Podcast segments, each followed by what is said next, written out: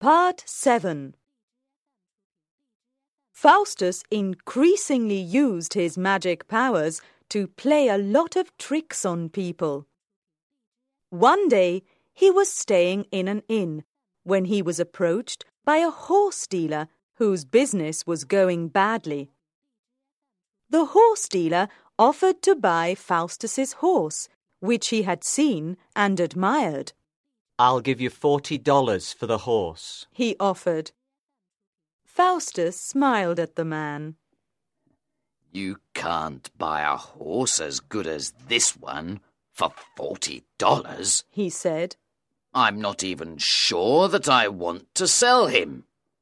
But I might change my mind if you offered fifty dollars.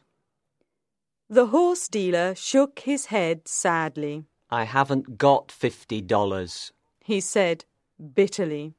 I've lost a lot of money on horses recently.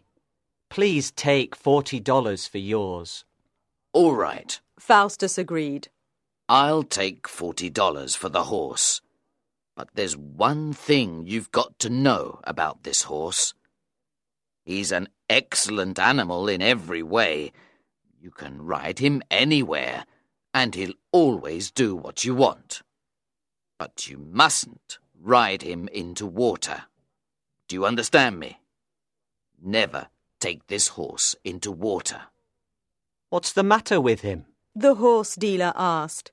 He drinks water, doesn't he? Faustus smiled again. Oh, oh yes, he replied. He drinks water, all right, but never ride him over water. The horse dealer paid Faustus forty dollars and rode the horse away. He thought he had made a good bargain, and he was a happy man. Faustus watched the man ride away. Suddenly, he felt unbearably sad. He knew that the twenty four years he had agreed with Lucifer were coming to an end. He was tired and decided to sleep for a while. The horse dealer, meanwhile, took the horse that Faustus had sold him and rode him around for a while. The horse was a good animal and very lively. The horse dealer wondered why Faustus had told him not to ride the animal into water. And he decided to find out what would happen. He rode the horse into a shallow river. The animal suddenly disappeared, and the poor man found himself sitting on a wet bundle of straw in the middle of the river. Faustus was sleeping when the horse dealer came back. The man was wet and dirty, and he was furious. He began shouting and swearing. He was looking for Faustus and threw open the door of the room where the magician was sleeping. He tried to wake him up by pulling his leg, and suddenly Faustus's leg came off in the horse dealer's hand. What have I done? The man cried in despair. Have I killed him? Faustus began to call for help. Murder! Help me, good people. I'm being murdered. The horse dealer panicked and ran away.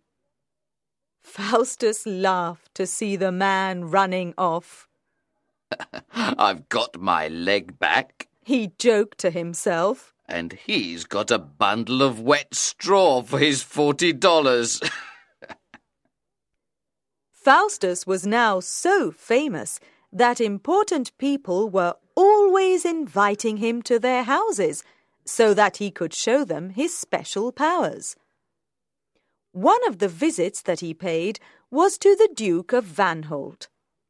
He showed the Duke and his wife many wonderful sights, including a castle that floated in the air.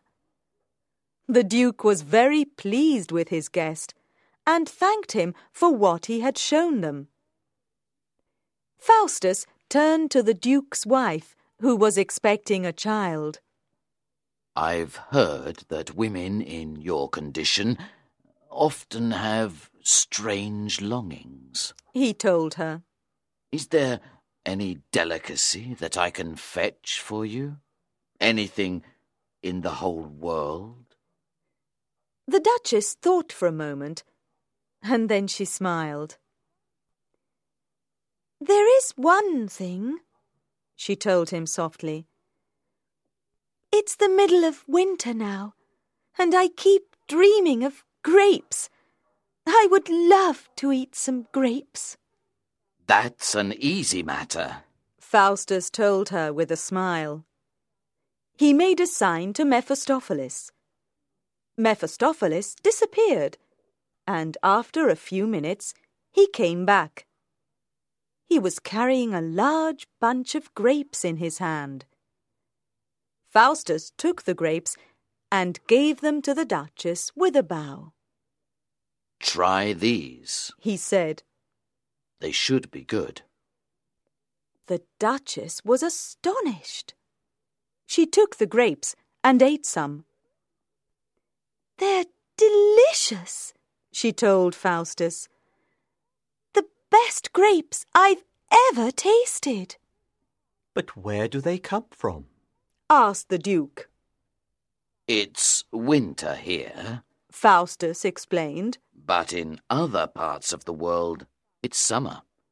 Mephistopheles flew to another part of the world to pick these grapes for you.